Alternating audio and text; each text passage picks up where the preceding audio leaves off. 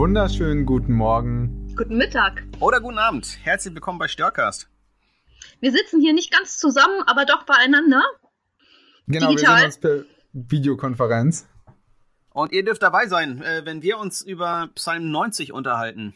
Äh, Psalm 91, der, der in diesen Tagen tatsächlich hin und wieder per WhatsApp bei mir aufblinkt, äh, in Auszügen oder in Gänze, weil er Menschen was bedeutet. Irgendwas, was Gutes gibt. Äh, schlagt es gerne mal eben auf, also drückt auf, auf Pause hier beim Podcast hören und schlagt einfach mal in eurer Bibel oder Bibel-App Psalm 91 auf, da müssen wir nicht ganz vorlesen. Wer unter dem Schirm des Höchsten sitzt und unter dem Schatten des Allmächtigen bleibt, spricht der Herr, äh, zu dem spricht der Herr, der spricht zu dem Herrn. So rum ist das, ne? Mhm, so. Der spricht zu dem Herrn. Genau, derjenige, der spricht zu dem Herrn, dass, dass der Herr die Zuversicht und eine feste Burg ist. Da ist man doch ganz schnell dabei, wenn man sich die Nachrichten anschaut und wenn man sich anguckt, was gerade überall los ist, dann klingt das danach, wenn ich unter dem Schirm Gottes sitze, was auch immer das sein mag, dann kann ich nicht krank werden. Dann geht Corona an mir vorbei. Da muss ich gleich einhaken. Da habe ich letztens etwas gesehen auf Facebook und ich wäre am liebsten geplatzt in dieser Gruppe. Es war so eine super fromme christliche. Warum bist du denn da? Wir haben 2020. Ähm, Wer ist jetzt noch auf Facebook? Leider echt zu viel. naja, auf jeden Fall. Und dann hat jemand äh, ein Bild gepostet mit der Frage, gibt es eigentlich auch Christen, die an, an Covid-19 erkranken? So mit der Vorstellung, dass Christen geschützt sind vor Viren.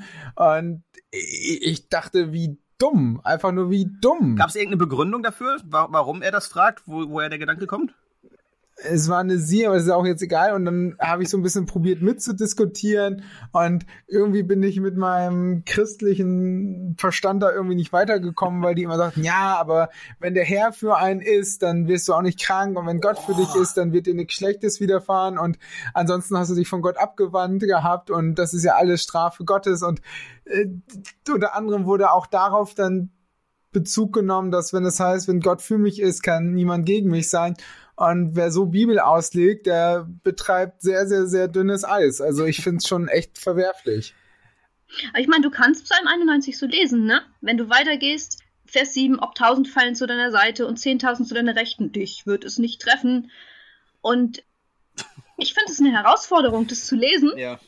Und merke, dass mich das ganz schnell eben genau in diese Gefahr bringt, zu sagen, schwarz-weiß, Punkt, Komma. Ja, und dann finde ich nämlich, finde ich nämlich ähm, die Frage, die Stefan eben gestellt hat, mega spannend zu sagen, ja, was heißt es denn unter dem Schirm des Höchstens oder im Schatten des Allmächtigen oder später geht es ja darum, er wird dich mit seinen Fittichen decken und Zuflucht wirst du haben unter seinen Flügeln. Welcher Ort ist damit gemeint? Also geht es darum, in der stillen Zeit irgendwo zu sitzen oder mich unterm Sofa zu vergraben oder mit möglichst vielen Handschuhen und Desinfektionsmitteln getan durch die Stadt zu laufen? Ja, das hätte man bei so einer krassen Auslegung ja gar nicht nötig. Also wenn, wenn du, wenn du sagst, wenn du zu Gott gehörst und, und nur richtig glaubst, dann wird alles Leid an dir vorüberziehen. Dann brauchst du kein, kein gar nichts mehr. Also dann. Oh. Aber dann könnte ich auch beim nächsten, vielleicht ist es auch mal ein Kleinglaube, beim nächsten Feuerwehreinsatz sagen, ach, Schutzausrüstung, ja, genau, genau. Atemschutzflasche, ach, alles, ich brauche das nicht, meine lieben Kameraden, die euch jetzt ausrichtet. Ich habe den rechten Glauben. Ich renne jetzt brennend ins Haus, wenn der Herr will dann werde ich jetzt alle retten und, und ich glaube, dass Gott Wunder tut, keine Frage. Aber er hat sich ja auch an diese Welt gebunden, indem er uns geschaffen hat und Wunder gibt es, aber wir haben auch einen gesunden Verstand von Gott erhalten, dass wir mit dem, wie die Welt ist, umgehen und nicht in so einem frommen Level leben und die Welt schon verleugnen, obwohl wir in dieser Welt sind. Wir sind noch nicht in der Ewigkeit, wo alles anders ist. Ja, und, und es ist, es ist tut mir leid, aber wenn, wenn jemand raushaut, ähm, wenn du richtig glaubst, dann wirst du nicht leiden. Äh, dann hat derjenige doch niemals in der Bibel gelesen. Also, welcher, welche Person in der Bibel und, und Jesus vollkommen mit eingeschlossen, ist, ist irgendwie mit Gott unterwegs gewesen äh, oder war Gott und hat nicht gelitten. Alle, komplett alle hatten irgendwie Probleme. Oh, Entschuldigung. Ich finde an der Stelle eben nochmal wichtig, den, den, Psalm komplett zu lesen und nicht so ein Bibelpicking zu machen. Ja, ich suche mir die zwei, drei Verse raus, die ich dann auf nette Postkarten schreibe ja. oder mir an die Wand lettere oder so. Ähm, ich finde an keiner, an, an keiner Stelle ähm, steht, dass diese Person, die unter dem Schirm des Höchsten sitzt, nicht leidet. Da steht nämlich in 14 zum Beispiel, ich will ihm heraushelfen. Mhm. Er ruft mich an, so will ich ihn erhören. Ich bin bei ihm in der Not. Da steht nicht, ich bin bei ihm ähm, und er wird keine Not haben. Ich will ihn herausreißen. Das heißt, jemand ist in etwas drin und wird herausgerettet. Vers 3, er, er rettet dich vom Strick des Jägers. Ja. Das heißt, da ist eine Person, die ist in einem Strick gefangen. Da ist eine Person, die kennt Angst vor der Pest. Also steht hier vor der schädlichen Pest ja. 3b. Da ist eine Person, die weiß, was es heißt, im Krieg zu stehen und ähm, rechts und links fallen Leute um, weil, weil sie angeschossen sind. Und, und jetzt sind wir. Dass du nicht erschrecken musst. Genau. Da ist eine Person, ja. die hat erlebt Grauen der Nacht und Pfeile und all diese Dinge. Und ich glaube, da ist die Frage nach, was ist denn gerettet? Genau. Jetzt, jetzt sind wir bei einem Gott, wie, wie ich ihn äh, auch schon kennengelernt habe. Nicht, nicht der Gott, der äh, wie ein Genie pling pling macht und alles ist, ist hübsch und toll, wie ich mir das gerade vorstelle. Ähm, so, Wer ist Genie? Ähm, Flaschengeist. So. Eine alte Sendung aus den 70ern. Stefan ist alt, aber weiter geht's. So alt, aber nicht. Ja, eine Boomer-Sendung. Ich, ich, war bei, bei Genie von Aladdin, Disney-Film. E egal. Egal. Wir kommen gerade genau. vom Thema ab. Wir sind gerade eigentlich deep Was weiter. ich sagen wollte war, äh, Gott, Gott macht nicht alles nach den Wünschen und Vorstellungen, wie ich mir gerade mein schickes, tolles, leidloses Leben vorstelle, sondern Gott ist derjenige, der wegen des ganzen Leides mitleidet am Kreuz.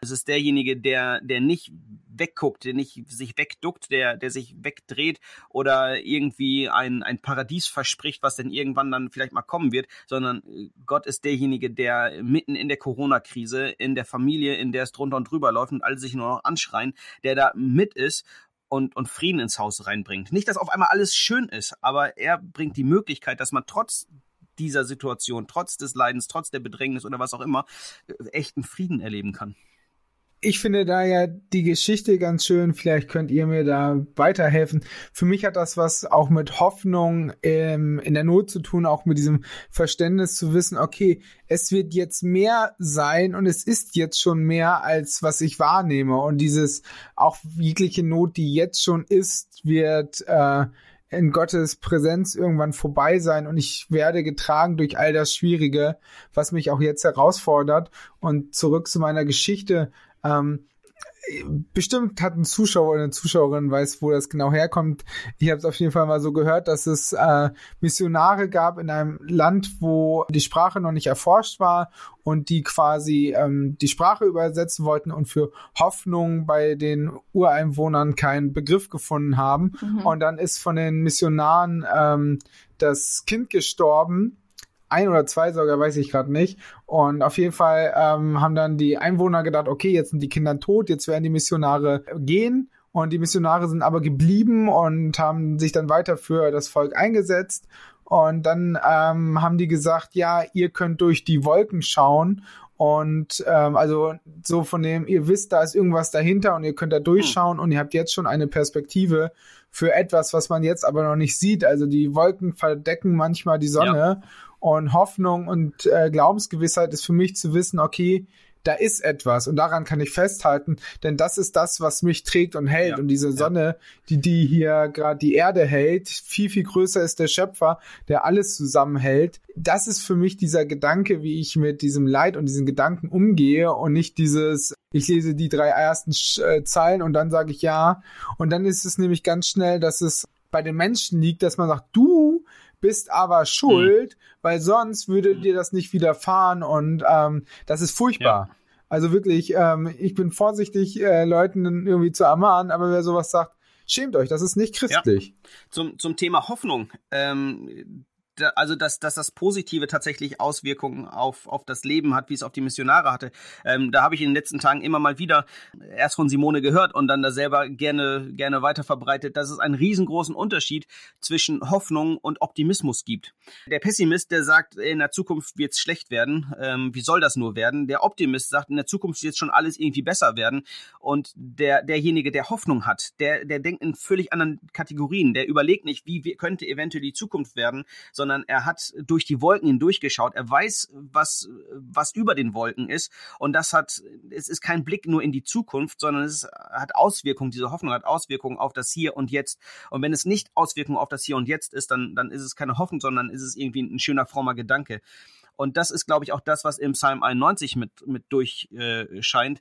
Äh, ähm, da hat der Psalmist äh, hat echte Hoffnung. Er sieht, dass, dass durch die Wolken hindurch, da ist ein Gott, der ihn trägt, auch wenn alles mies ist. Egal wie viele Leute um ihn herum sterben, er verliert diese Hoffnung nicht und, und ver verliert diesen Gott nicht aus den Augen, der irgendwo hinter den Wolken ist, aber durch, durch, die, durch den Glauben, durch die Hoffnung im Hier und Jetzt verwurzelt und, und angekommen ist und mit da drinnen ist. Und das ist was, was ich mir auch für diese Situation für mich immer wieder wünsche, dass ich nicht Optimismus, optimistisch da durchgehe und hoffe, na, ich gehöre nicht zur Risikogruppe, meine Familie, die ist auch noch relativ fit, das wird schon gut gehen, sondern egal wie sich diese Krankheit entwickelt, ich darf Hoffnung haben und darf mich, darf mich jetzt, brauche mich nicht optimistisch verhalten, sondern darf mich hoffnungsvoll verhalten und, und eben Psalm 91 beten und, und mit Gott durch diese Krise hindurchgehen. Ich mag eben von daher den letzten Vers auch so. Ich will ihm zeigen mein Heil. Das ist so diesen, ich will seinen Kopf heben und er kann durch den Horizont gucken, er kann durch die ja. Wolken gucken.